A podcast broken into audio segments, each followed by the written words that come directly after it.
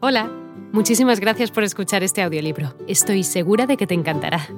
Me llamo Ana y a continuación podrás disfrutar de un previo del libro completo. Si te gusta lo que escuchas podrás descargártelo completamente gratis desde mi web, www.escúchalo.online. Un abrazo. El electróforo perpetuo, su primer gran invento que data de 1775, estaba formado por una placa de metal recubierta de una sustancia llamada ebonita y una segunda placa metálica con un asa aislada.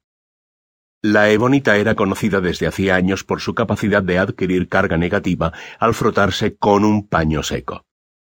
Sosteniendo la placa metálica por el asa sobre la ebonita cargada, Volta observó que la carga negativa de la ebonita atraía la carga positiva de la cara inferior de la placa, dejando su cara superior cargada negativamente.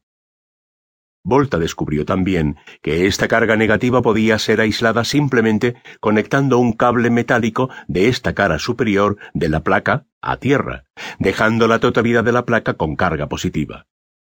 Al repetir el proceso se acumulaba gran cantidad de carga positiva.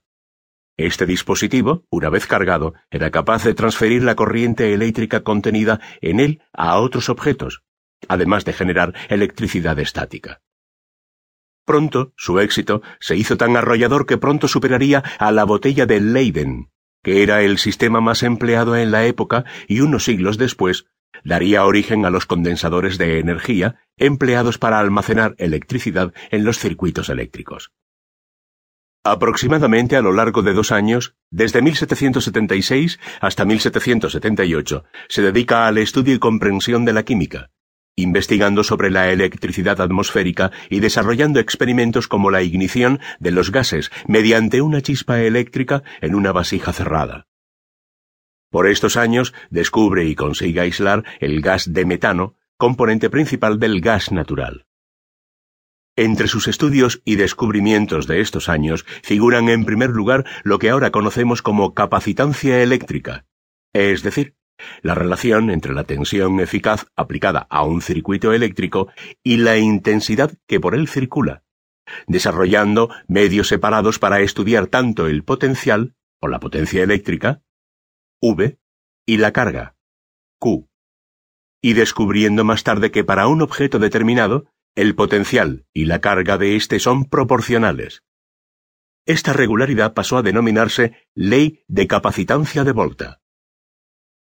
Sus reveladores hallazgos no actuarían en detrimento de su vida sentimental. En efecto, Volta tuvo una relación con Teresa Peregrini, con quien contrajo nupcias el año 1794, y fruto de aquella unión nacerían sus tres únicos hijos, Giovanni, Flaminio y Zanino. La pila eléctrica de Volta.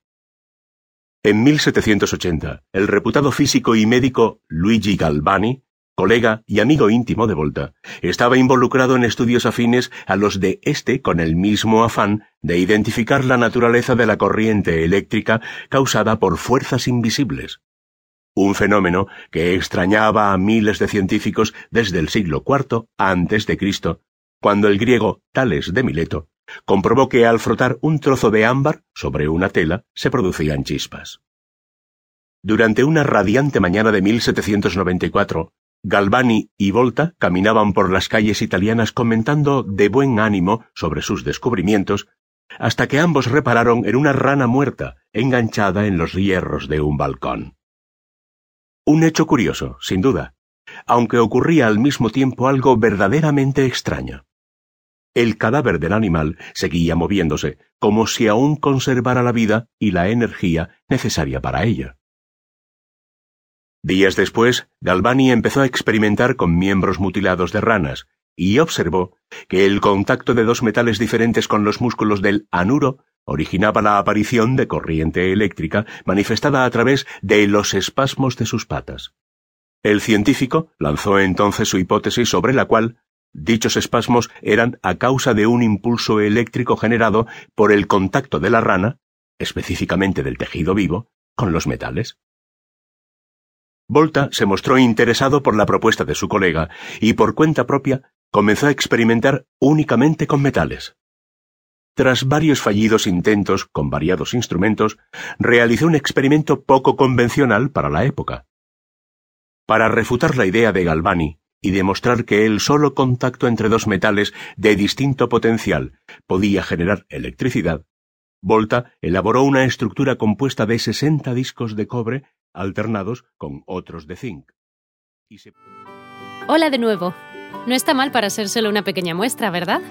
Si te ha llamado la atención, recuerda que encontrarás este audiolibro completo y gratis en www.escúchalo.online.